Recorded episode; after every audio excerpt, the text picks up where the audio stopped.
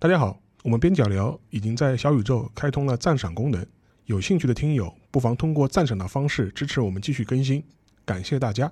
各位听友，欢迎来到边角聊。这期会聊一个比较有趣的跟唐诗有关的话题，是我们的常驻主播啊郑世亮老师来参加，让郑老师给大家打个招呼吧。呃，大家好，我是郑世亮。我们今天就是为什么会对这个话题比较感兴趣呢？其实这个话题曾经一度可能在十几年前、二十几年前的一个呃，用互联网名词说啊，就是痛点。就是我比如说去书店，或者甚至比如说后来有这个所谓这个亚马逊的前身，就是亚马逊中国的前身叫卓越图书网，我可能上去一搜以后，会有非常非常多繁杂不清的各类的唐诗的书。就是你比如说我自己对唐诗有一点兴趣，我上网去搜。一搜，或者说我去书店里面看一看，呃，我将会遇到一个极度的选择困难症，可能会有几十种甚至上百种我能看到的同时在售的唐诗出现在我面前。我在我那个对唐诗比较感兴趣的年纪吧，会遭遇到这么一个问题。所以，我们今天呢，其实也是想通过唐诗，或者更准确的说，通过唐诗的选本，就是一些教你如何读唐诗，或者把一些优秀的唐诗集合起来的这么一类书，来认识和了解唐诗。然后，我自己因为比较喜欢，就是。是看古典文学，然后我经常在豆瓣上点击啊，或者说会看一些别人的评论，经常也能看到这个郑世亮老师的一个很多高见啊。所以今天我们也是把郑世亮老师就是请到节目里面来吧，我们一起来聊一聊这个唐诗选本的问题啊。所以首先就是说各自要聊一下我们平常小时候是怎么读这个唐诗选本，有没有我们自己小时候读的特别好的，让我们对这个唐诗感兴趣的这么一类书。其实对我而言啊，大家看我的名字就看得出来，对吧？名字当中有个诗字，嗯，这。这个字儿是我爸爸起的，因为我爸爸喜欢诗歌，而且他的口味非常的古典，他喜欢的是那个就是中国古典文学里面的我们所谓的最经典的唐诗宋词啊，所以小时候家里面有很多这方面的书。呃，读了不少。我印象比较深的，比如说有那个唐圭章先生的《唐宋词简释》，各种各样的唐诗的选本，比如说《万首唐人绝句》啊，包括一些这种其他的乱七八糟的书。那当然，其中最经典的呢，我觉得就是《唐诗三百首》。而且我当时读《唐诗三百首》，我觉得非常奇妙的，就起到了一种对冲的作用。什么意思呢？因为我们待会儿还有一块，我和博乔也会展开聊，就是我们要对《唐诗三百首》展开批判啊，我们要聊聊这个选本它问题在哪儿，以及为什么它有这么多问题，它还如此之流行啊。那我当时读的两本《唐诗三百首》呢，呃，一个叫《新选唐诗三百首》。呃，我这这次为了录节目，我专门查了一下它的版本，它是人民文学出版社一九八二年版，然后呢，它是武汉大学中文系的古典文学教研室选注的，然后它封面特别好看，它封面是启功先生题签的，它那个书名是启功先生的字，就很秀气，很好看。这是一本，还有另外一本呢，就是《唐诗三百首详习》，就是我们都很熟悉的清朝的那个呃清朝那个孙朱他编选的那个最经典的那个作为蒙学的这个课本的《唐诗三百首》。当然，我读的这个版本呢是于守贞先生编著的，是中华书局一九八零年。的版本，那这个版本是繁体竖排的。我小时候就是通过翻阅这个唐诗选本，就无师自通的就把繁体字学会了。我为什么讲这个版本，这两个版本是对冲呢？啊，因为唐诗三百首那个是非常典型的，就是所谓的封建社会或者说是皇权专制社会下的那一套选诗的标准啊，要温柔敦厚啊，所以像李贺的这样的所谓的诗鬼的这种非常冷峻的、非常峭拔的诗风，他就不选啊。然后呢，会非常强调说以皇帝为尊，所以他开篇就是唐玄宗的诗啊。我有很多印制诗。啊，而且里面充斥着各种各样的这种呃所谓的封建思想或者说封建社会的意识形态吧。新选《唐诗三百首》恰好就颠倒过来啊。如果说那个老的《唐诗三百首》里面全是这种要维护封建统治的东西，就是那种关怀下层民众的，是一首都没有。新选《唐诗三百首》全是这种东西，就非常有过去那个年代的特色，就充满了阶级斗争的色彩，全是关心这种劳苦大众的诗歌，感觉在看十七年电影啊。对，但你你知道吗？就这两本书放在一起读，就产生一种非常奇妙的化学反应。嗯，哎，就恰好让我了解到了这种可以说是右的东西，或者这种右的这种审美标准，我也了解到了；这种左的标呃标准，我也了解到了，所以挺好的，就印象特别深刻。嗯，你看，我从小读诗都已经开始忽左忽右。我其实小时候并没有读，呃，其实我小时候其实读过一些，我们后面可能会继续的聊。然后，但是我小时候其实记得更多的，其实读的那些书的名字我完全不记得了，但是它的故事给我留下了非常深刻的印象，其实就是嗯，就是关于唐诗的一些故事的那种给少儿看的少儿版的。那种书就是里面会讲到非常非常多的那种小故事，当然后来我知道，可能这些故事都是从类似于像本事诗这样子的一些一些就是关于唐诗的故事书里面，对，可能进行了一些简化改写，然后写给小朋友看的。但是你要知道，就是这种故事，就是以前都是我妈念给我听的嘛，包括什么这个呃三个诗人什么王之涣去到一个什么对，去到一个这个小酒馆里面，然后有歌女来唱歌，然后他们在赌说，当然好像这个人就是好像王之涣是有的，然后王昌龄，然后就是这么几个人，然后再说他们谁的诗如果被这个歌女唱的次数最多，谁就能够什么什么，就是拔得头筹这样的感觉啊，就这种故事对于一个小孩子来讲，其实又难以理解，但同时呢又充满了魅力，所以我很多的小时候的对于唐诗的这些这些认知吧，更多的是停留在那些故事层面上的那些，就包括还有最著名的就所谓这个贾岛的这个僧推月下门，僧敲月下门，这个他因为这个就是未吟一个字，然后他还冲撞到了当地的这个应该是韩愈啊，对，冲撞到了可能韩愈，这样，然后他会有非常多的故事，这种故事本身给我留下了非常深刻的印象。至于说具体的那些书，其实我猜现在可能就算你搜，你搜出来你都不知道到底是不是这一本书了。但是确确实实那个时候几个成语故事书，然后唐诗的这种故事书，是我幼儿启蒙时候非常重要的一些。我没有像郑老师这样子啊，就是非常的有格调啊，就是还还有版本的区别啊。我读《唐诗三百首》也谈不上有格调，是过去启蒙读物嘛。对，但是这边我要提到一点，就在我稍微大一点以后，我父亲给我就是开放了他的一些书橱里面的书。其实我们这一块都蛮像的。对，其实他当时的推荐呢，但是我现在看来可能会有一些自己的想法。但是它里面有一本书，其实非常著名，其实是两到三本，因为那个时候就我记得最清楚的，其实就是就所谓叫《唐诗鉴赏词典》，嗯，非常厚的一本书，我其实一个手都拿不下来，这样我就必须要捧着来就是所谓的砖头书嘛。对，然后还有一个呢叫《唐诗鉴赏词典补编》，就是《唐诗鉴赏词典补编》这个书呢，就属于说我当然后来知道是因为前一本卖的实在太火了，嗯，然后所以我我们现在去搜《唐诗鉴赏词典》，会搜到非常多不同出版社、不同版本的这种《唐诗鉴赏词典》，就是说这个话题在当时一炮而红，没有想到就是八十年代它刚刚出版的时候，这个社会需求量这么大，是大家所没有想到的。但那个时候你想要读个全唐诗，这个太困难了，那个书也很贵，然后你可能读也都是白文嘛，就是没有任何的注适合讲解。所以《唐诗鉴赏词典》，我相信可能是那一代人非常重要的一个了解、理解、进入唐诗世界的一个渠道。我不知道郑老师你怎么看？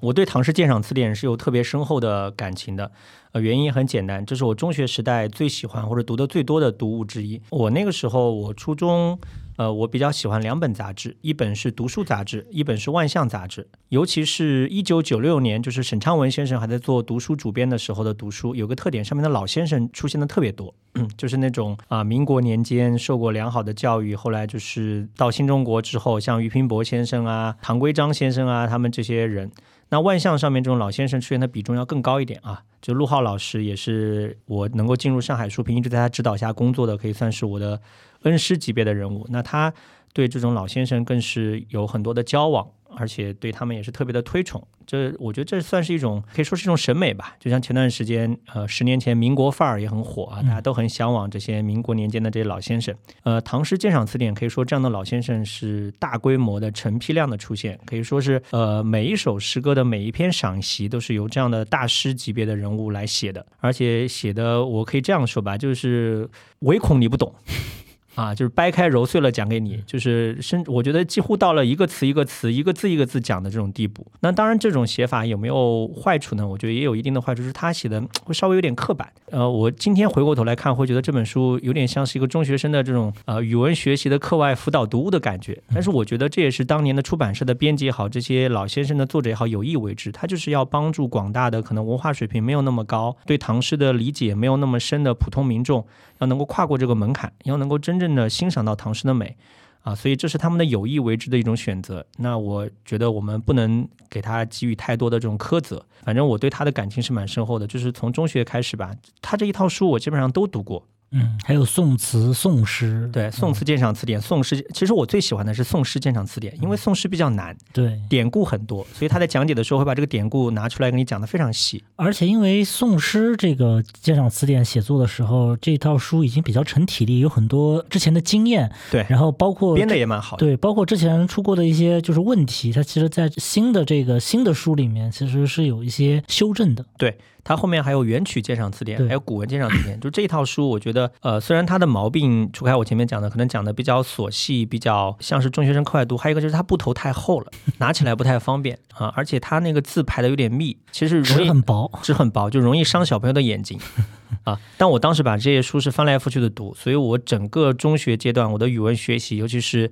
呃古文和诗词鉴赏，几乎都是满分。对，但是这本书其实就是可能确确实实有些就是过于浓重的时代痕迹吧，包括那个时代的很多学者，嗯，当然就是刚才帅才说这里面很多都是大师啊，其实就是当然像肖迪飞先生，像于于新博先生，当然是就是一时无两的这种非常有名气的学者和文化人吧。对，但是其中也有一些文章，其实包括赏析吧，我个人觉得说写的也未必说。特别特别好，特别是刚才帅才也说了嘛，就是他那种高考总结中心思想的意味呢，有一点过重。然后我觉得这是一种，他们后来就陷入一种写作套路。是的，是的，嗯。然后我估计可能是说，在这个，因为他这个作者特别多嘛，他可能是在词典编纂的时候，每个人分摊到了一些不同的稿件，然后呢，可能会给一个刊例稿，就是样例稿，就是我们大体要写成这个样子。对。结果所有人可能都学这个体例，然后最后写出来就你有些诗歌讲解是不能完全按照一个固定体力。去讲的这样，所以会出现类似的问题。但是这个书因为太经典了，我这边看了一下数据啊，就是这个是陈让军老师的回忆，他说他一九八八年八月份买的是第一版的七刷，当时已经一百五十万册了。嗯，然后他二零零四年十二月他买了一个第二版，就是这个《唐诗鉴赏词典》的第二版，但是这个第二版已经是第三十七次印刷了。这个我觉得可能在我国的出版业里面，可能除了类似于像新华字典这种书可能会印到什么三十几次、四十几次或者一百。百次很少有书能够能够突破双位数的印刷次数的书，那个都是非常难得的这种精品啊。他这套书已经到二百四十二点九万册了，就是我相信市面上，我相信你去多爪鱼应该能买非常便宜的这个《唐诗鉴赏词典》，因为这个书实在是太畅销了。虽然它有些时代的痕迹，但是它也在不断的修订自我嘛。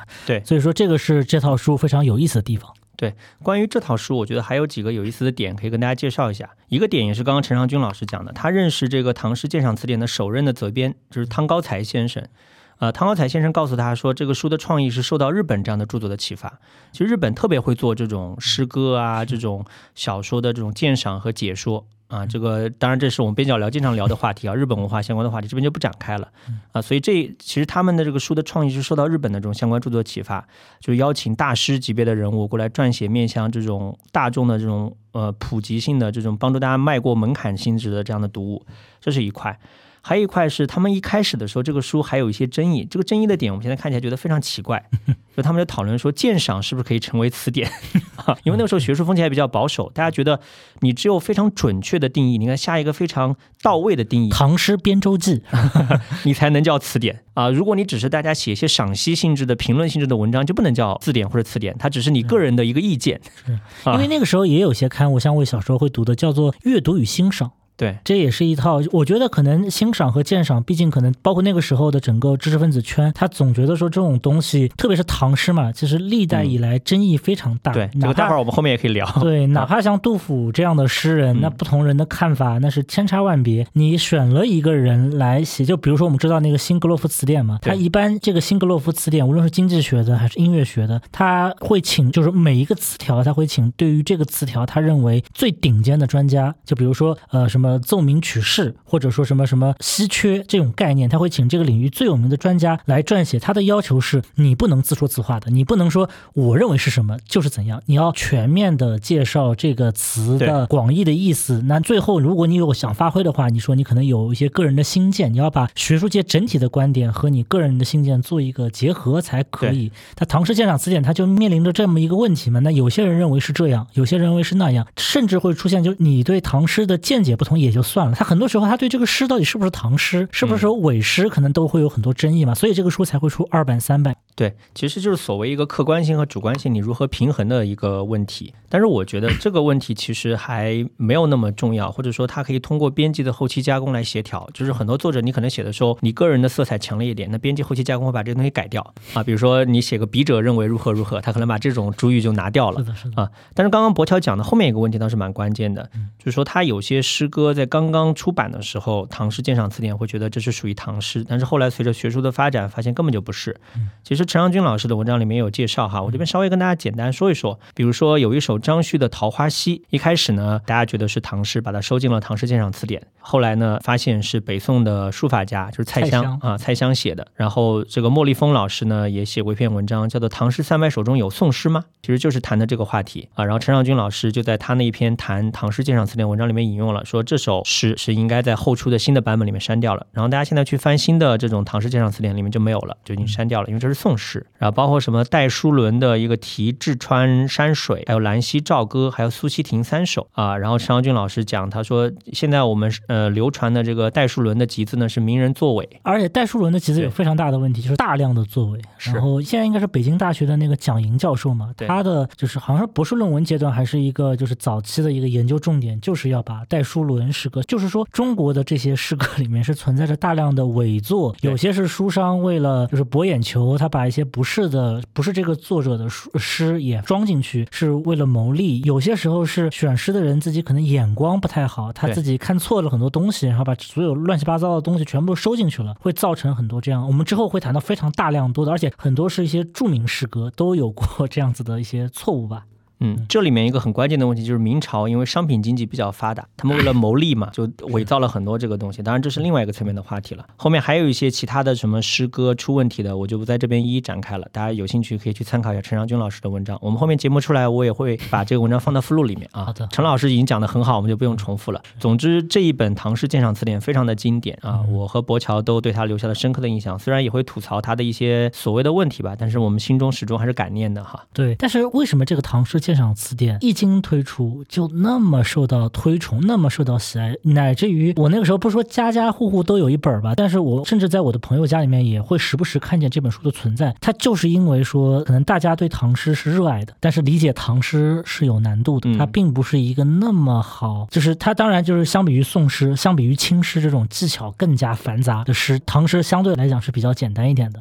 嗯，但是它确实也没有那么简单，所以我们可能才需要一本这样子的鉴赏词典带我们入门啊。但是这个唐诗，你理解唐诗读诗的这个难度，它究竟在什么地方呢？我觉得是这样的，就是刚刚博乔讲到宋诗，其实宋诗我觉得大众流传度是非常非常低的，因为宋诗其实是知识分子趣味啊。用鲁迅的话来讲，就是诗到唐人手中已经好诗都做完了。那宋人叫另辟蹊径，我以为一切好事到唐已然做完。对，那宋人你说那种大众喜闻乐见的所有的领域、所有的话题，唐朝人都已经写过好诗了，都写尽了，那就只能退回书斋去关心知识分子所关心的那些话题。所以你发现，呃，宋人写诗特别喜欢发议论，特别喜欢写那些针对历史上的各种各样的话题发议论，特别喜欢用典故，就从大众的领域退回到了书斋，对吧？所以宋诗是没有什么大众流传度的，老百姓根本不感兴趣，对吧？那话说回来，那唐诗虽然用的典故没有那么多，或者甚至不用。典故，包括他们描写的也可能都是大众所相对比较熟悉的很多话题，日常的话题。那他们就真的好理解吗？我觉得也不是，因为唐朝距离今天毕竟也过去了好多年了，对吧？一千多年了。我们其实当代人离当时的历史语境已经非常遥远了，当时的人物所处的那种心态，他们所面临的实际的问题，我们已经不懂了。包括当时的人，他们的那样一套审美的标准和他们那样一套社会的发展的。呃，各种各样的这种形式，其实我们今天人也完全不了解了，而这些都是唐人在诗歌里面所真真切切面对的问题。嗯，而且我们很容易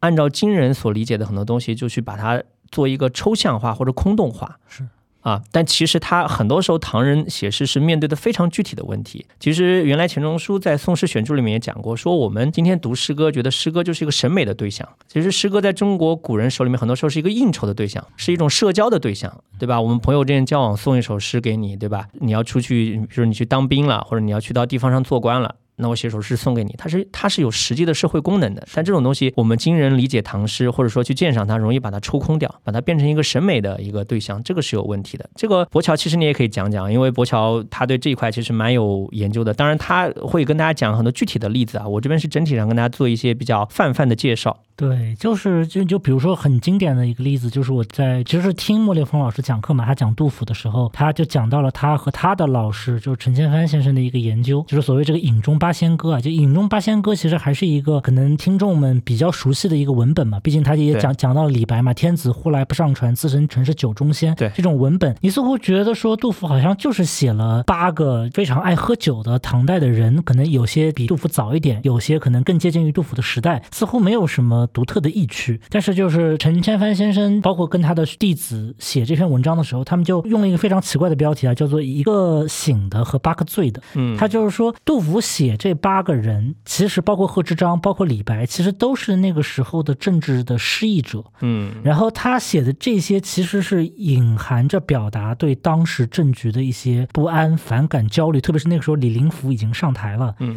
然后杜甫其实这首诗表面上看，我们今天看可能 你比如说选到一个什么唐诗选本里面，大家读一读，把每个人的生平了解一下，好像觉得就是八首还不错的关于八个爱喝酒的人的诗。但其实杜甫里面是有一些隐喻和一些讽喻色彩在里面的。就这种内容，如果不经过研究，不经过专家的指点，其实你是非常难以能够读出里面的一些神韵的。比如说我那看那个马伯庸老师写的那个《长安十二时辰》嘛，嗯，他讲到这个，他一开始当然电视剧里面改成了这个，他把那个天宝的宝字好像改掉了，但其实就是天宝三载。嗯，天宝三载的时候，贺知章确确实实，包括电视剧里面的贺知章是被要求致仕回家了。嗯，然后他写了非常有名的那个回乡偶书嘛，嗯第一首大家当然都会背的非常熟了。他其实这个回乡偶书还有个第二首嘛，叫做这个离别家乡岁月多，近来人事半消磨，唯有门前镜湖水，春风不改旧时波。我们甚至不用看这个字啊，大家光靠听，大概也觉得说哦，这是一首还不错的，好像是一个回乡的一个诗啊，就是唯有门前镜湖水，春风不改旧时波。嗯，好像就是表达一种像人生的一种感慨啊，我少小离家老大归，就是这两首诗似乎看起来平淡无奇啊，但其实如果你结合这首诗写作的背景，然后你再想想看这个第二句“近来人事半消磨”，你再看一下唐代天宝三载在贺知章致仕的前后发生的这一系列的事情，你就知道李林甫在这个时候已经是蹿升的一个，他原来就非常有权势，但是嗯在天宝三载以后，几乎是完全把持了唐代的政局。其实贺知章这个诗里面所谓的“唯有门前镜湖水，春风不改旧时波”，他之前的其实是内心中甚至会带有一点愤怒的这种色彩。但如果你只是读文本，只是做一个审美的话，其实你是比较难以看出来他内心中的那些比较纠结的事情的。所以这个就是我觉得，就是我这边可能要做一个区分啊，就是我觉得中国诗歌和西方诗歌还是有点不同，这里面没有高下之分啊。嗯，就西方诗歌虽然也会有很多的社交属性，嗯也会有很多的社会属性，但是西方诗歌比例上来讲，它确实是你可以把它当成是一个比较单独的作品，包括像这个所谓后来说细读文本啊等等这么一些什么 close reading，你可以把它从历史语境当中抽离出来，作为一个审美的对象来进行鉴赏。对，就是你可以不用，当然你可能也要看一看，但是你有时候可以把作者给杀死的。嗯，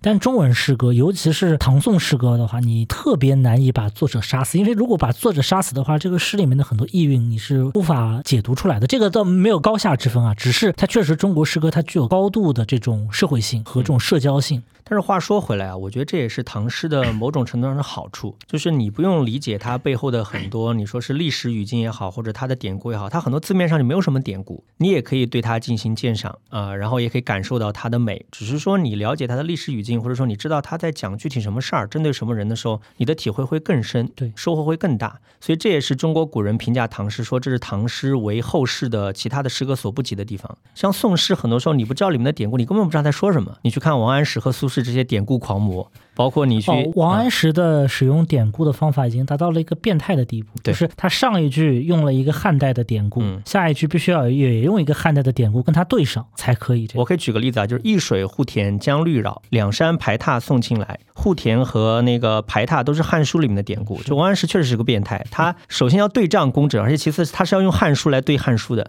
啊。就这个人已经到了强迫症，已经到了一种极致的地步。但是王安石的诗呢，在这种层面上其实还好，就是你即便不理解他的典故，你还可以看得懂。这一路啊，就是宋诗的风格发展到清朝啊，那就那就简直就是已经到了一种疯魔的地步了啊！呃尤其是晚清的时候，很多诗人他们的诗歌喜欢用怪字、怪词，然后喜欢用各种各样的很偏门的典故，比如喜欢用佛教的典故或者道教的典故。当然，这个不好的风气是王安石开启的哈。就是套用韩寒的话说，这不是诗歌的艺术，这是诗歌的技术。啊，对，那，因为他们本质上就小圈子里面人自嗨嘛，就是都是高级知识分子，都是大文人、大学者，就只要我的好朋友，只只要我的同好懂就可以了，我不是要面向大众的。这当然，诗歌发展到这一路上呢，基本上就已经跟呃社会上的普通老百姓没什么关系了。唐人的好处就是说，你不理解他，你也 OK 的。但是这也有一个坏处，这个也是我们待会儿可能会聊到的，就是施哲存先生在《唐诗百话》里面就专门批评过。当然，他的批评是非常具体的，就是明清人是明代人喜欢胡乱的对唐诗望文生义的解读，因为唐诗太浅显，或者表面上看上去太浅显了，你好像不用深入历史语境，不去了解当时的人和当时的事儿，你也可以做出解读。所以很多明朝人就喜欢望文生义、胡乱解读。这个我们待会儿后面可以展开批判啊。所以你看，唐诗有的时候太好懂了，或者表面上看上去太好懂了，它是有利也有弊的。唐代的诗歌就是在很多时候，你可能不仅要了解一些唐代的历史背景，你甚至还要了解一些唐代人的这种情感模式。这个情感模式其实也是非常怎么讲呢？就是我们经常会说一种什么所谓盛唐气象啊，就是所谓包括还有说这个中唐的气象、晚唐的气象。其实这些气象本身当然可能都有我们后人进行选择、进行总结的这么一个结果，但它本质上其实也有他自己唐代人对于情感、对于家庭、对于很多的这种呃在历史当中的选择，会有非常多的这种影响。所以我这边好像也看到了一些非常有意思的故事啊，是跟这个东西相关的。我这边举两个例子啊，就顺着博乔的话往下说，都是施哲存先生在《唐诗百话》里面讲过的。一个就是那个王昌龄的那首诗啊，这首诗我们但凡接受过中学语文教育的都会背，就是一首是“闺中少妇不知愁，春日凝妆上翠楼。忽见陌头杨柳色，悔教夫婿觅封侯。”他这个里面的情感模式，其实说白了就是所谓的闺怨嘛啊。然后呢，施哲存先生引用了一个人的话，就那个人叫唐汝询，他有一本书叫《唐诗解》。然后《唐诗解》里面在评这首诗的时候，他说：“伤离者莫甚于从军，故唐人闺怨大抵皆征夫之词也。”那翻成白话是什么意思呢？他说最让人感伤于离别的就。莫过于去当兵去从军，所以唐朝人写闺怨都写的是那种家里面老公去当兵的那些妇女的这些这些这样一种题材。那他这个背后的他的这样一种审美模式为什么会形成呢？那施哲存先生就把这一块点穿了。他说：“我们看唐代诗人的闺怨诗，果然大多描写军人的妻子。为什么呢？因为唐代是采用府兵制的。那所谓的府兵呢，就是分别隶属于各个军府的常备兵。那这种兵有一个问题，就是他的服役期是极长的。他一开始规定是二十一岁入伍，要年满六十退役，然后到了武则天。”的时候稍微缓和了一点，改成二十五岁入伍，五十岁退役。而且大家要考虑到唐代人的平均寿命啊，可能也就三四十岁。对。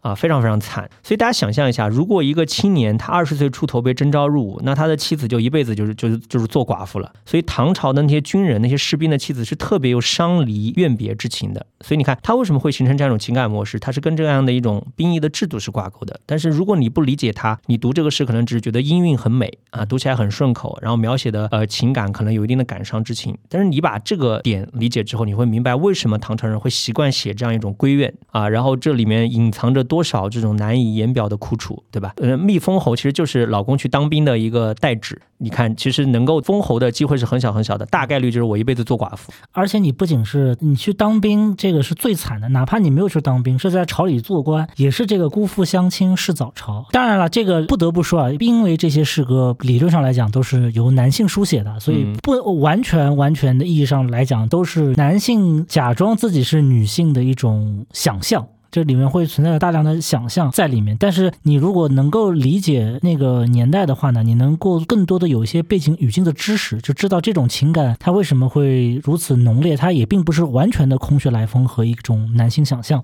还有另外一个也是王昌龄的作品，大家也很熟悉，就是那首那个名作嘛，《芙蓉楼送辛渐》嘛。就是寒雨连江夜入吴，平明送客楚山孤。洛阳亲友如相问，一片冰心在玉壶。我前面刚跟大家提到，就是说，呃，明清人特别，尤其明朝人特别喜欢乱讲话。这边施哲存先生就拿这首诗来批评了一下。他说，那个明清的时候，那些选本的编纂者和那些诗评家，比如清朝有个大诗评家叫沈德潜啊，他有一本很著名的选本叫《唐诗别才集》。他在这里面讲到这首诗，他就说最后那句结尾“一片冰心在在玉壶”是什么意思呢？他说这是王昌龄用来比喻说自己对做官已经很冷淡了，就玉壶是用来比喻自己是很清高的。就是一片冰心在玉壶，玉壶是比喻自己清高，那冰呢是比喻自己无心做官，对吧？已经彻底就冷淡了。然后那个施德存先生说，沈德潜完全是胡说八道，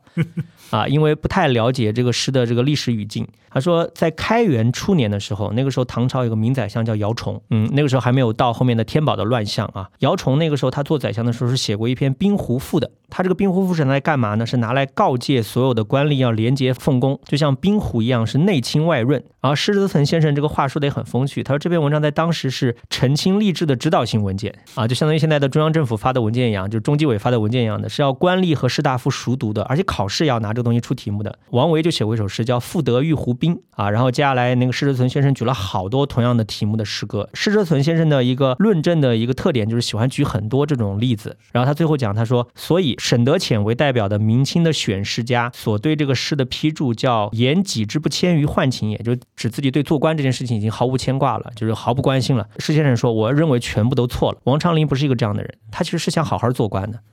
所以他写这首诗是告诉洛阳的亲友放心，我不会贪污腐败啊，我一定会廉洁奉公。所以，而且要强调一下啊，沈德潜可不是一个一般意义上的诗人，就是他在清代的前期和中期可以说是最，他已经不仅仅是个诗人的意思，也不仅仅是个御用诗人，他跟这个皇帝的关系也非常的亲密，是个意识形态家，而且他是掌握了当时的诗歌评定的很多意识形态话语权的，就是他说好，大家好像就说哦说好好好，他说不好，可能大家心里也觉得不错，但是就是好像嘴上也不太敢说了，就这么一个大诗评家，就是就是可能是就当然这个例子可能不太好，就大家可以想象一下，就是这么一个一言九鼎的这么一个文化人吧。他其实跟当时的宣传部长也差不多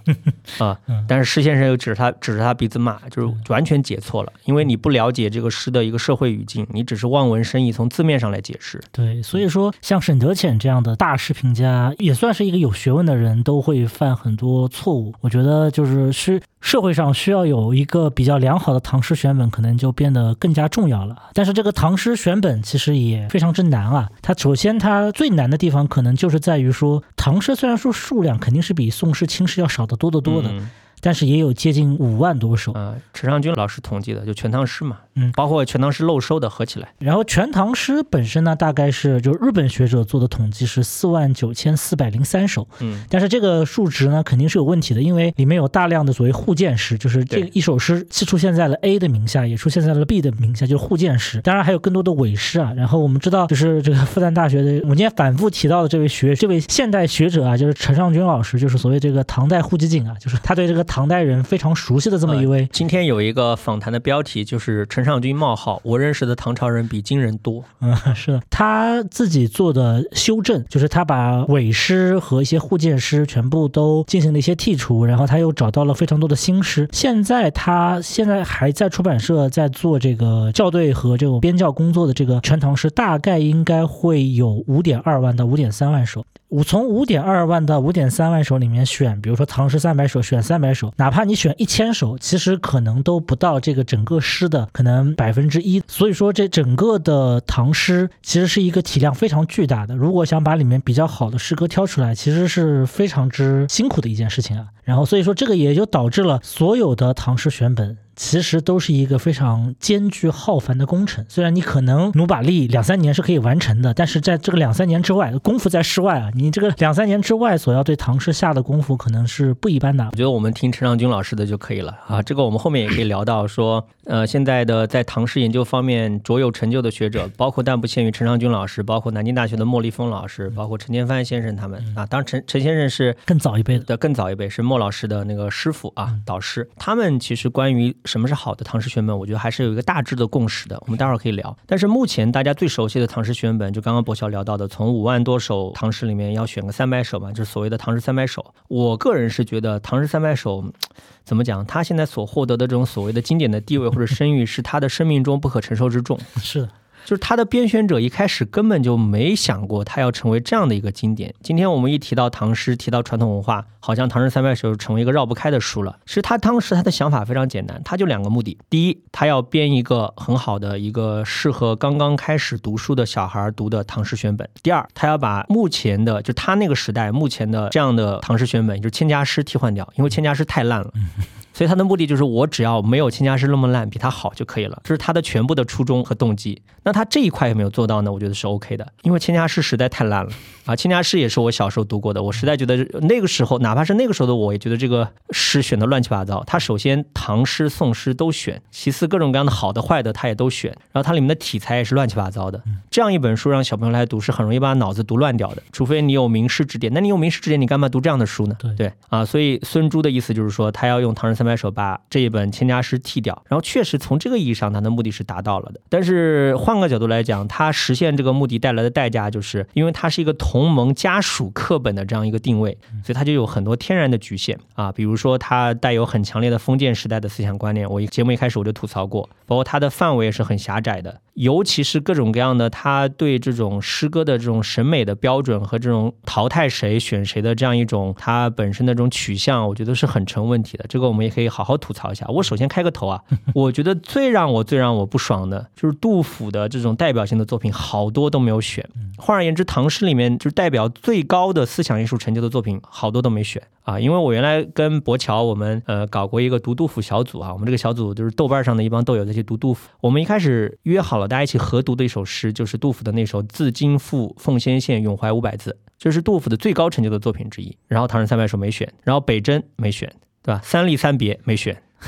秋兴八首》没选。这些东西都不选，你搞什么？话说回来啊，这个《唐诗三百首》呢，毕竟只有三百个名额啊，然后而且它还是有一个，就是它一个是给同盟进行一些诗歌教育，对；第二个跟就是清代突然的一个变化有关，就是到就是清代中期以后，就是特别是乾隆，然后乾隆四十五年左右，清朝的科举突然要求考试贴诗了，就是试贴诗这个东西理论上来讲只在唐朝会考，就是我们所知道那个前期嘛，这个曲中人不见江上树风清，这个时候是会在科举里面。考诗的，然后之后呢，基本上是考赋啊，考这个我们所谓的八股文啊。它诗歌其实在这个中国科举史里面呢，已经被删掉了，可能快大几百年了，都没有人考过诗。虽然说就是诗歌仍然是文人们的一个非常重要的一个就是交流啊、社交啊、展现自己才华和文学以及志向的这么一个工具，但是呢，确实对于考生来讲呢，它不是一个必修课的项目。嗯，突然在清代中期以后，就是整个社会上的这种诗歌写作。的风气大盛，我们一个非常典型的例子就是这个《红楼梦》里面香菱学诗。对你去看大部分的这种明清小说啊，他不会跟你花那么大篇幅来讲这个，而且他还真的让香菱写了三首诗。对他大部分的这种小说里面是不会存在这种情节。那为什么曹雪芹，他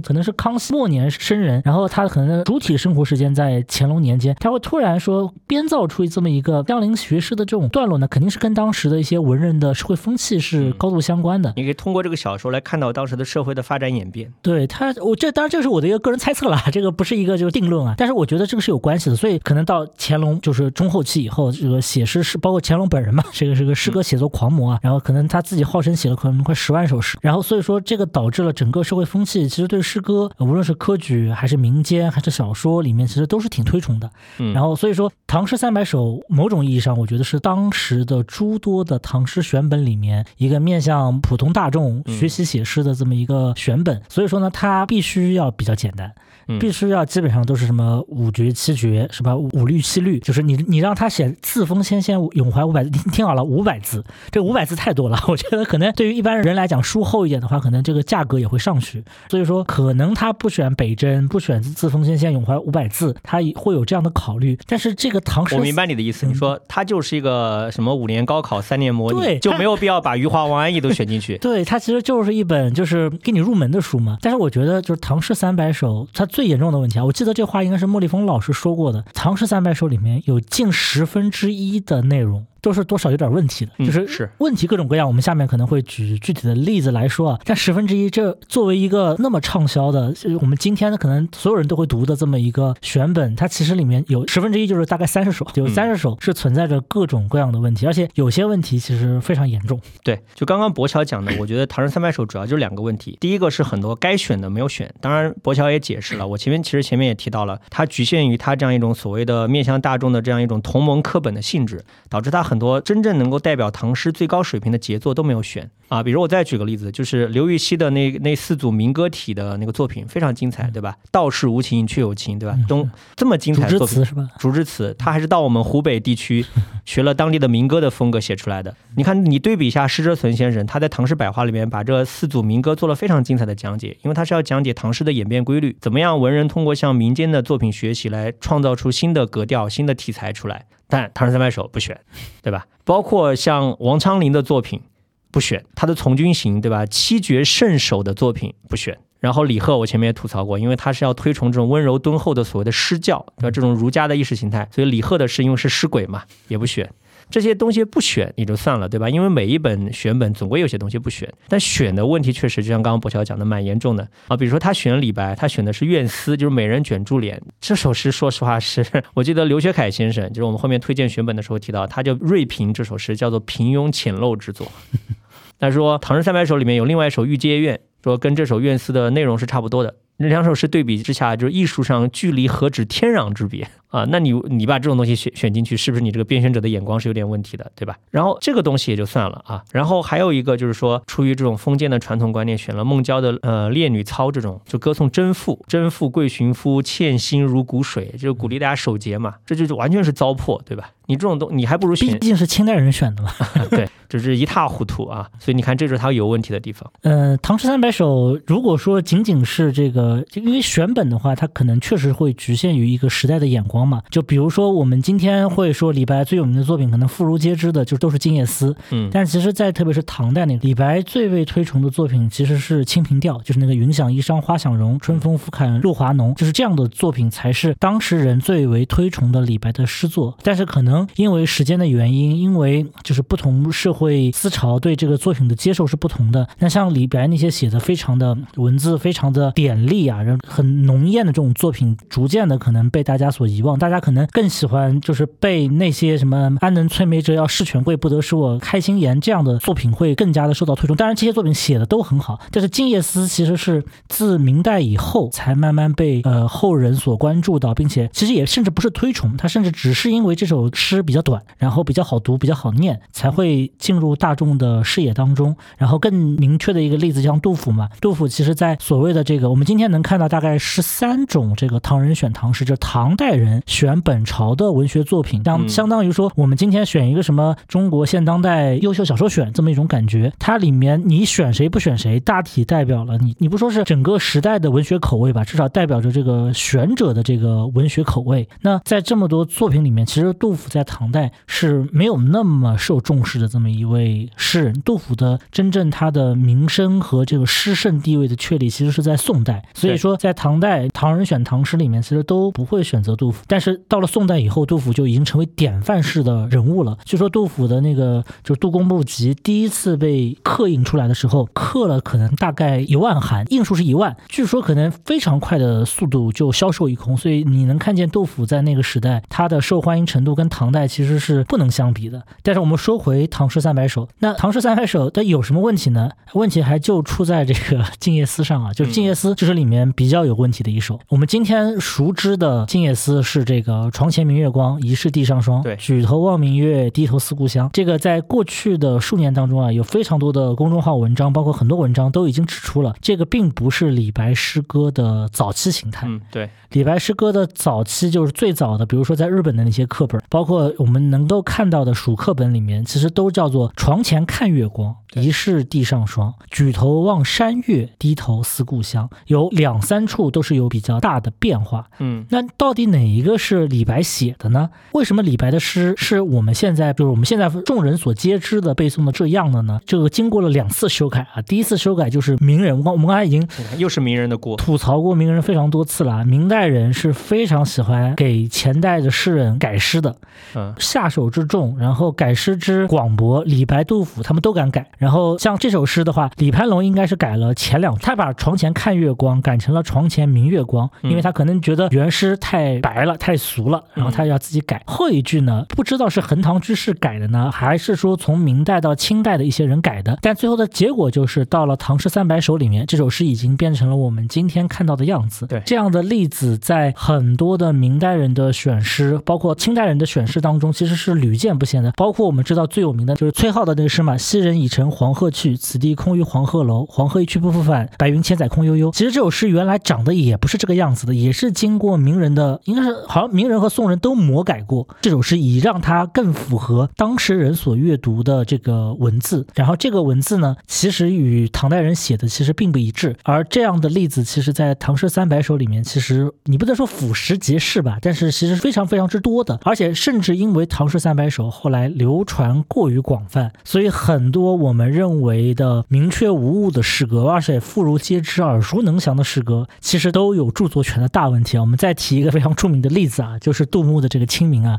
清明时节雨纷纷，路上行人欲断魂。借问酒家何处有？牧童遥指杏花村。”从我小时候开始，我就明确的知道这首诗是杜牧写的，但是后来长大以后读了很多的研究，这首诗现在几乎应该已经可以确定跟杜牧其实没什么关系，这首诗应该是一个宋人写的诗歌。然后，但这首诗就是因为被收入到了包括但不限于《唐诗三百首》这样的著作当中，而因而且这些就是整个明代到清代的这些，因为唐诗选本太多了，嗯，所以导致大家也互相抄，你也不知道是谁抄谁，就是大家选的诗就是你抄我的，我抄你的，最后也不知道是谁第一个把这个问题搞错了。但因为互相抄的过多，所以假的也变成真的了。你说《清明》是杜牧写的，他也说《清明》是杜牧写的，久而久之，《清明》就真的成了杜牧的诗了，以至于现在我们的课本里面，《清明》就是杜牧写的诗，就是习非成是了嘛。对，如果你进行一些详细的这种检索，把整个的这个系统树拽出来的话，你会发现杜牧的集子里面其实是不会存在《清明》这首诗歌的。这种事情其实，在《唐诗三百首》里面也是，包括我们刚才也说过那个《桃花姬》嘛，就就是那个蔡襄写的那首诗被戏名到张旭上，而且还会出现一些另外的问题，就比如说《唐诗三百首》里面还有一首诗叫做《题龙阳县青草湖》，这个诗本身我就不念了啊，诗其实写的不错，嗯，然后但是也被收成《唐诗三百首》了。他为什么呢？写这首诗就所谓题龙阳县青草湖的这个作者呢，是个元代到明代的人，元末明初的人。他为什么会被当成是唐代人呢？问题就出在他这个姓上，他姓唐，然后他叫唐温如。嗯，然后我们古人可能写很多，而且古人没有什么标点，也也不会什么打个括号标记一下唐代从几几年到几几年嘛。嗯，比如说什么什么宋苏轼，什么唐李白，就他会有这种惯性的表达结构。那他姓唐，然后可能很多人就以为这个作者就是唐代人。唐代有一个诗人叫温如，然后他一看这诗写的也是浅白易懂，还不错，就收到了这个《唐诗三百首》里面去。像这样的错误其实非常之多，当然还有一些比较小的错误啦，就比如说我们再举两首非常有名的诗啊，我们所谓“枫桥夜泊”嘛，“月落乌啼霜满天，江枫渔火对愁眠。姑苏城外寒山寺，夜半钟声到客船。”哎，似乎没有任何问题，对吧？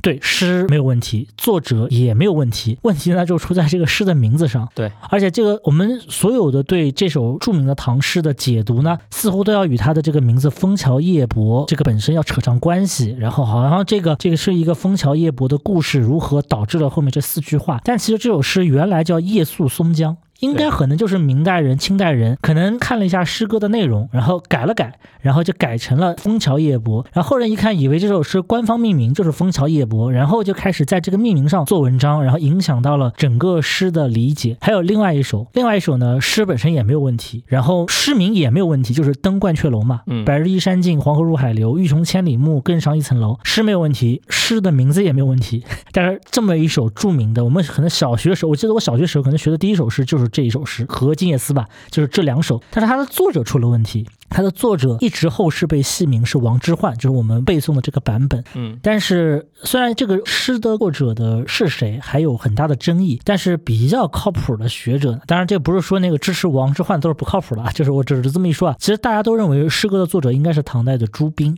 而不是王之涣，只不过因为朱彬本身本人没有什么名气，王之涣可能是那个时候的诗人。虽然王之涣可能除了这首诗以外，其他很多诗呢，就是可能并不是没有到妇孺皆知的程度。但是你为了选一个人，就把他把名字系到了这个王之涣的名下，这样的问题就是就根据莫老师的说法吧，可能《唐诗三百首》里面可能有十分之一的诗都存在着一些或多或少、或严重或轻微的这种问题啊，其实都是有问题的。所以为什么就今天我和就是郑世亮会把这个《唐诗三百首》当成一个靶子啊，然后来就是聊了这么多，其实是跟他这个本身这个选本确实特别粗糙是有很严重的关系的。我觉得不光是《唐诗三百首》是靶子，主要是名人是我们的靶子。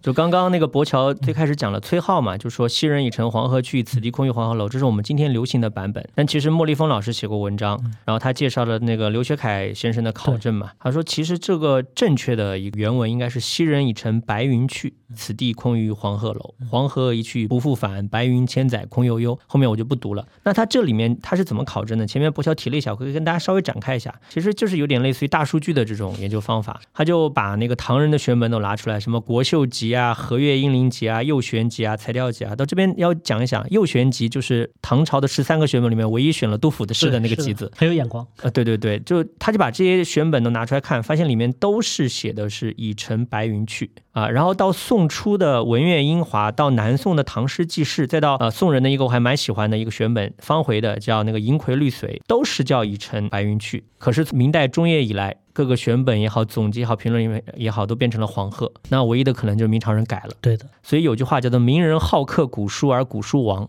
就是因为明朝人喜欢瞎改啊。他改，关键他改完之后，他也不给理由，他也不给依据的，而且他不注明的。乍一看，好像“昔人已乘黄鹤去，此地空余黄鹤楼”，还蛮顺黄鹤一去不复返，好像这还，而且你很大胆的在前三句反复的提到黄鹤这个意象，然后第四句来个“白云千载空悠悠”，让人觉得是一种特殊的诗歌技巧。对，似乎很顺，但是你其实反过来想，“昔人已已乘白云去”。他才顺呀！就昔人已乘白云去，此地空余黄鹤楼。黄鹤一去不复返。然后他白云千，他第一句里面的白云再重复出来，白云千载空悠悠。这样子诗其实是至少是更合理的这么一个诗歌的这么一个结构。然后你这个反复的提黄鹤呢，反而变得有一点。所以而且你可以通过这个后来李白的这个登凤凰台这个诗来反证这个诗，就是两首诗之间的关系，其实是你如果反证一下会感觉到就是更有意思。但是名人确实是特别糟糕。好，我觉得我们对《唐诗三百首》的批判可以告个段落了。真要认真起来，就批一天一夜都批不完啊！我觉得我们可以说完不好的，我们说点好的。对，就是有哪些东西是真正值得我们推荐的，理由是什么？对。然后在做这个话题之前呢，因为我们也考虑到啊，我们听众可能年龄不一样，然后诉求不一样，所以我今天也是给帅才出了一个题目啊，就是我们先既要立足于我们现在唐诗研究的一些最新的现状，同时呢，也希望能够体现出就是我们主播个人的一些个人趣味和偏好。呃，但是同时我们也要考虑到听众的一些需求，所以我们列了这么几类吧。第一类就是，如果你有个小孩，你希望给小孩做一些唐诗入门，你是一个家长，望子成龙，希望小孩能够尽早的感受到啊中国的这个唐诗宋韵之美，那你应该读什么著作啊？我觉得是这样的，就是首先，如果家里面的小朋友就是本身热爱古典文学啊，完了完了之后呢，理解能力可能比较强，求知欲比较旺盛，我觉得不妨一开始就上直接上最高强度的，或者说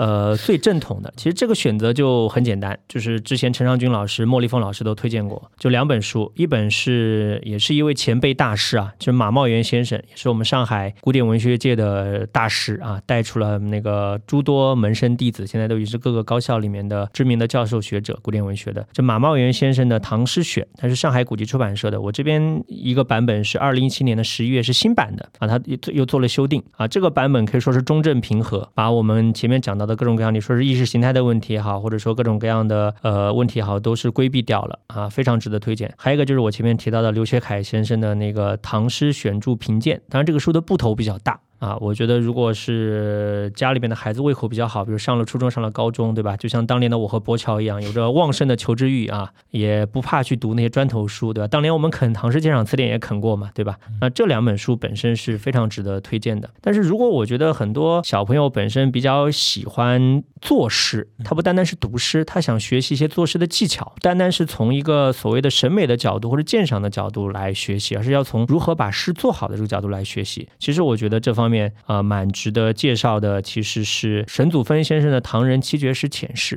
因为他会把很多同样的题材、同样的写作技巧的唐人的七绝诗都放在一起来串讲。就这样子，你通过集中的大规模的来学习同样一种题材、同样一种写作方式的诗歌，你对一首好诗怎么做出来的理解会更加深入一点。然后另外一个我自己也比较喜欢的就是瞿兑之先生，当然这个他因为有一些历史问题，所以他这本书的署名叫呃瞿推元。呃，或者叫去退元，退就是蜕变的蜕嘛，去退元啊，这是他的一个号。然后另外一个那个周子毅就是著名的画家周练霞，他们两位一起合著的就学诗浅说这本书的好处在于说，第一个是文字很漂亮啊，我是很喜欢他的文字的，就是说非常的平实啊，完了以后呢，讲解起来也是非常的到位。比如他很擅长用比方的方式来讲诗，他在那这个学诗浅说里面就讲到，他说那个比较那个姜夔和那个辛弃疾嘛，他就是用用音乐来打比方，他说。辛弃疾是中，然后姜夔是庆，然后呢，在山水当中呢，辛弃疾是长江上的云山万，然后姜夔呢是深山洞壑中的清溪一曲，就是他非常擅长用这种很生动的方式来打比方，然后谈到很多诗人也可以用非常简洁的方式把诗人的这种特点概括出来，比如他讲到那个韩愈的诗歌，就用他真朴而不华啊，就是说他朴实，呃，不搞一些很花哨的东西，然后说柳柳宗元叫做一生而语淡，情苦而气和，这种点评就是很到位的。你看你读这种书。其实你可以从中可以通过一种很优美的、很生动的方式来具体的学习到很多古代诗歌的特点以及他们的写作技巧。我觉得你如果小朋友或者说孩子刚刚开始学习，要从技巧层面来学习诗歌是怎么做出来的，好的诗歌怎么做出来，这这也是个非常值得推荐的选本。呃，这边的话，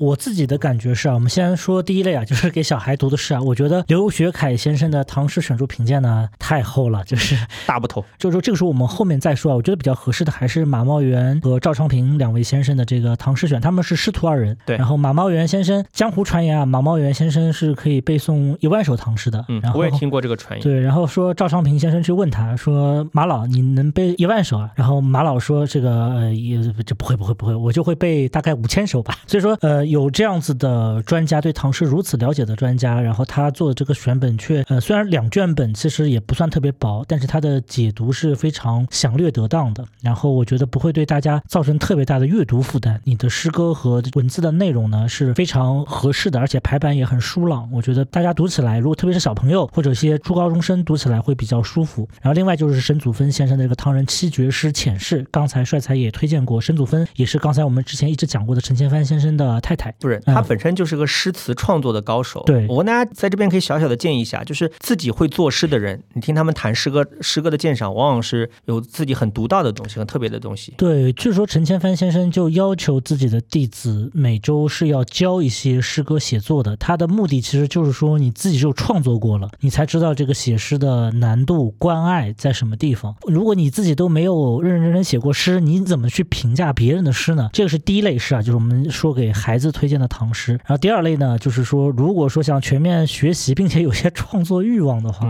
其实就是刚才那个帅才说的这个瞿退元和周子怡的学诗全说。另外就是我们反复提到的这个施浙存。先生的《唐诗百话》，这真的是一本宝藏式的书啊！我我觉得，呃，在我阅读唐诗的这个过程当中，对我直线理解力提升最大的，其实就是这么一本书。大部分的唐诗著作、唐诗选都是会给你选特别好的诗，然后让你鉴赏一下。当然，这个很合理嘛，你只有跟高手学，你才能学得会嘛。但是《唐诗百话》这本书，它厉害在什么地方呢？它是一个教学型的，它不仅给你看好的诗，它也给你看坏的诗。它其实说叫《唐诗百话》，它不叫《唐诗百首》，是因为它。里面远远不止一百首唐诗，嗯，它每一话就是每一讲，它像一个小的专题一样，帮你解决一个问题。格律是怎么样的？然后唐诗这个七律是怎么形成的？嗯，然后这个唐诗为什么会有这个主题？包括我们刚才讲的刘禹锡的竹枝词，嗯，民间文化是如何影响到唐代诗歌创作的？嗯，它就是每一话，它都会给你解决一个问题，而且它是以时间线从初唐，我们叫初盛中晚，它从初唐一路推到了晚唐的时候，你能看见非常明确。确就是唐代诗风的一个变化。然后他不会给你说一味的选择好作品，他会给你选择一些非常有趣的作品，甚至一些烂作品来让你看什么叫好诗，什么叫坏诗。我觉得施浙存老师这本著作是一真的是非常考虑到像我这样的初学者的一些需求吧。所以我觉得这本书，如果你有一个创作欲望，并且希望能够增加一些新知的话，我觉得施浙存老师的《唐诗百话》是非常值得推荐的。然后第三类呢，就是你如果想纯粹读一。些好作品，然后且希望能够有名家解读呢，就是刚才我们说过的，就是刘学凯先生的《唐诗选注评鉴》这个书现在有两个版本，一个是二零一三年，应该是它是两卷本，非常厚，非常大，嗯，也比较重，排版也非常挤。我自己是看过这个电子版，这个这个眼睛要看瞎掉。但是呢，它几年以后呢，它推出了一个十卷本的版本，就是排版就非常舒服。嗯，对。然后这本书它好处在什么地方呢？它是这样的，它前面先是个诗人小传，诗人小传是我觉得非常重要的一个，因为你大概其实还是要知道这个知人论事嘛，知道这个诗人的一个生平。然后接下来是诗的本身，再接下来他会就一些重点的有难度的文词进行一些注解。注解完了之后，他还没完。注解完了之后，他不是直接就给你上鉴赏了，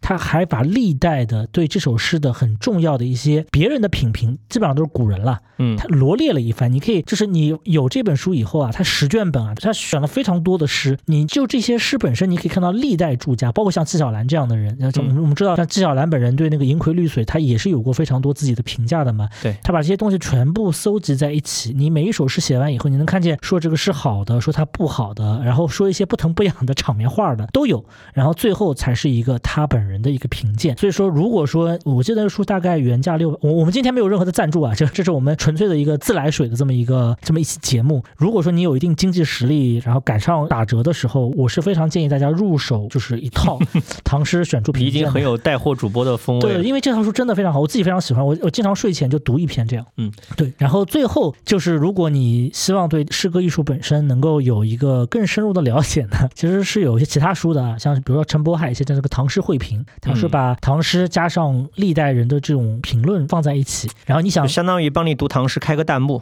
对对对，就是这种感觉。然后当然还有，我觉得这几年我读的比较好，我也看到很多著名的呃那个书评人有过推荐的，就是陈千帆先生的这个《陈千帆古诗讲录》这本书。然后陈千帆古诗讲录这本书其实是他的几个弟子上陈先生的课的时候做的一些笔记，是把他讲课的语录整理出来嘛？对对对。然后这个呢，确实我在豆瓣上翻了，我非常震惊啊！这本书我非常喜欢，但我今天上网看了一下这个书的豆瓣评分，貌似只有七点七分。嗯，就是以一个就是这么高水准的书，如果是其他领域或者其他的一些营销模式的话，理论上应该是一本可能是九分级别的这种。我就这么说吧，这充分说明豆友的艺术鉴赏力也是飘忽不定的，有的时候也不能太当真了。对，很多人就觉得说这个书写的干巴巴的，因为都是课堂笔记嘛。但我觉得，如果你非常仔细的看陈先生的一些一些锐评，一些非常有独到见解的话的话，我我觉得这本书的价值是非常之高的。当然，如果你本人就是一位资深爱好者的话，我觉得至少就我个人而讲，我没有任何资格像这种这样子的读者推荐任何书啊。但是我觉得听了我们这期节目，大家希望也能够对唐诗选本，包括唐诗选本的难度，唐诗选本读什么，能能够建立一个比较框架性的一个认识吧。当然，我至少我个人不是一个专业的这种古典文学专业的这么一个学生啊，可能也不是很有资格，但是我也可以讲一讲我自己的一些观点。哎呀，我觉得你也不用那么谦虚，对吧？在我们这个年代，很多时候资格这个东西是靠你本身的阅读和理解的能力所体现的，对不对？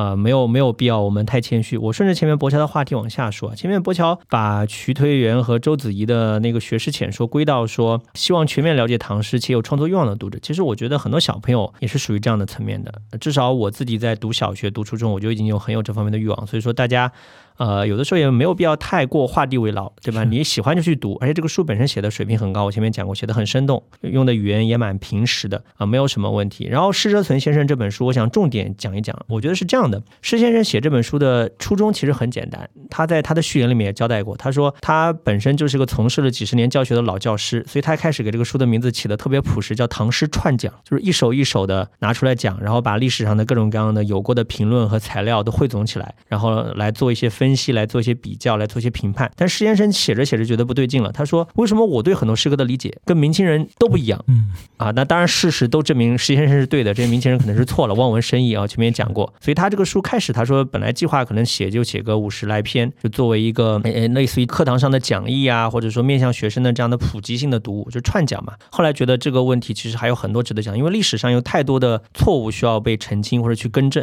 所以他就做了很多深入解读的工作，就是我们前面。讲到的，去还原它的历史的语境，还原他当时唐朝人所面临的真实的社会问题。而且我觉得还有一些很动人的地方，就是施先生本身是一个大家，他是个创作大家，他自己还研究词学，他是原来词学的主编啊，然后还编过宋代的《花间集》，因为《花间集》之前是唐五代人的作品嘛，还编过《宋花间集》，然后呢，对亲人的这个诗词也很有这种见解。所以在施先生这样的这种可以说是不管是创作也好，还是说品鉴也好，都是毫无疑问的大家的人眼中看来，其实很多古人的这种情怀或者古人的这种所处的那个情绪状态，他是能够有独到的理解的。这边我跟大家举个例子啊，啊，就是他在那个《唐诗百话》里面呢，他讲过呃韦应物的诗。他当时讲韦应物的诗，他首先谈的是他的诗风，然后从他的诗风谈到了韦应物的人格。他就讲韦应物这个人呢。其实很多时候，他跟他的诗歌里面反映出来的这种风格是一致的，就是人格和风格是可以互相印证的，是可以符合的。然后后面他就讲，他说，其实王维呀、孟浩然啊，他们去学习陶渊明的诗歌，学习这种很淡泊的、很高远的情怀，去写田园诗，但其实就不如韦应物，因为韦应物学习陶渊明写田园诗，在人格上跟陶渊明也是可以心心相印的，就是诗歌即人。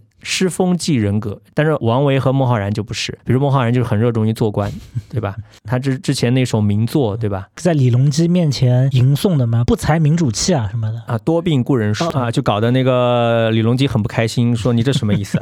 在我面前发牢骚是不是？那你就不要做官了啊啊！他说，你看孟浩然其实是个很热衷做官的人，所以你看他写的那种貌似很清新淡泊的山水田园诗，其实满不是那么回事。他的人格上不是那么回事。王维也是，我们有时候不能受到他们诗歌里面的欺骗，感觉他们好像在歌颂。田园生活就是真的是，就是我们如果读那个《古文观止》的话，会读到一篇文章吧，《北山遗文》。对，然后里面其实讲的，包括唐代也有一个词叫“终南捷径”嘛，就是你跑到长安附近的终南山上隐居起来。但其实终南山离长安是非常近的，你其实就是故作一个隐士的姿态，就是希望自己能够迅速的被启用啊。所以我觉得施志存先生在《唐诗百话》里面，通过讨论韦应物的诗歌来讨论一个人的文字风格和他的人格的关系。然后他讲，他说王维、孟浩然其实就不像韦应物那样真诚。然后还讽刺了一句苏轼啊，我我当时读到这，我说施先生不愧是创作大家，对这种文人的这种内在的虚伪性，是经历过那个时代的，对这种文人的创作的内在的虚伪性的体察非常深入。关键是施先生个人跟文应物其实也蛮像的，就是人生经历过非常重大的变化，人生的早年阶段和晚年阶段完全不一样。施先生早年是被鲁迅骂是扬场恶少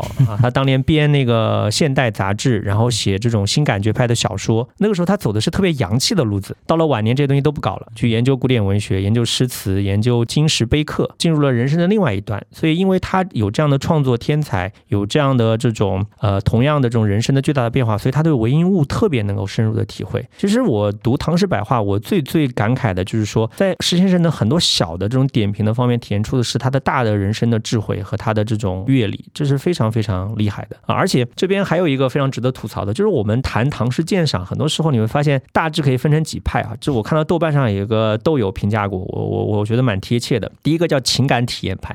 啊，就是我们说的好听点叫共情派，对吧？就是就是俞平伯当年在北大讲唐诗或者讲诗词，就是他说好，真是好，太好了。俞平伯讲唐诗好像是被记录过的，就是他会在那个教室里面一边踱步，摇头晃脑的吟诵一遍，朗诵吟诵。嗯，然后吟诵完以后呢，他突然停下来想一会儿，然后突然说：“哎，好妙！”然后就开始念下一首。那学生是无法学到任何东西的，他这就是情感体验，就是就是你要去把你自己带入这样一种情境当中。你去感受，对吧？你要问他为什么好，他没办法把跟你感帮你把道理讲出来。你你体验吧，你感受吧。还有一种叫穿越批斗派。啊，这什么？就是拿我们今天人的道德标准，拿今天的这样一套去要求古人，你为什么不搞阶级斗争？你为什么不体察这种这种大众的苦难？这种杜甫，你为什么要北征？你为什么不留在灵武？你杜甫，你为什么要维护唐朝的皇帝？你为什么不起来反了他？对吧？就是叫穿越批斗派，对吧？还有一个叫偏见如山派，偏见如山啊。比如说你抱定了婉约词的这种审美风格，就你就觉得一切的豪放词都是垃圾，或者你抱定了豪放词的风格，就把婉约派视为垃圾。其实豪放和婉约两分本身就是有问题的，就叫偏见如山派。还有一派叫做急去鳌牙派。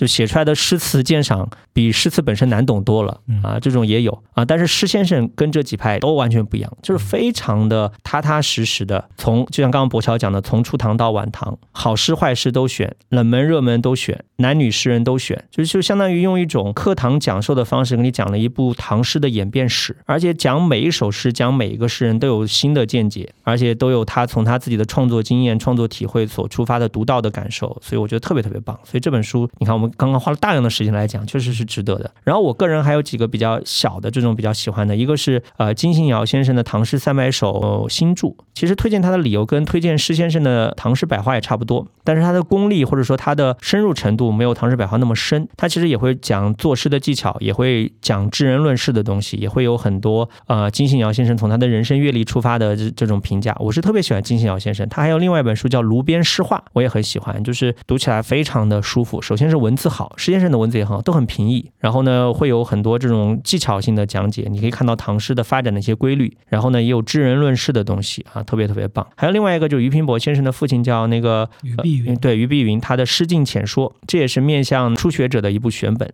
但这本书呢，基本上没有什么讲评，但是你从他选择的那些诗歌，你也可以可以看得出来他内在的一个对待诗歌的标准是什么，这是非常有意思的一个选本。好，我们今天介绍了如此多的唐代诗歌啊，也是希望能够借助我们，其实也是一种抛砖引玉吧，然后跟大家来分享一下，也是希望如果说你对唐诗并不了解，但有兴趣，其实是希望能够给大家提供一些选择吧。那我们今天的节目就到此结束，那么感谢大家的收听，拜拜。好，大家再见，谢谢大家。对。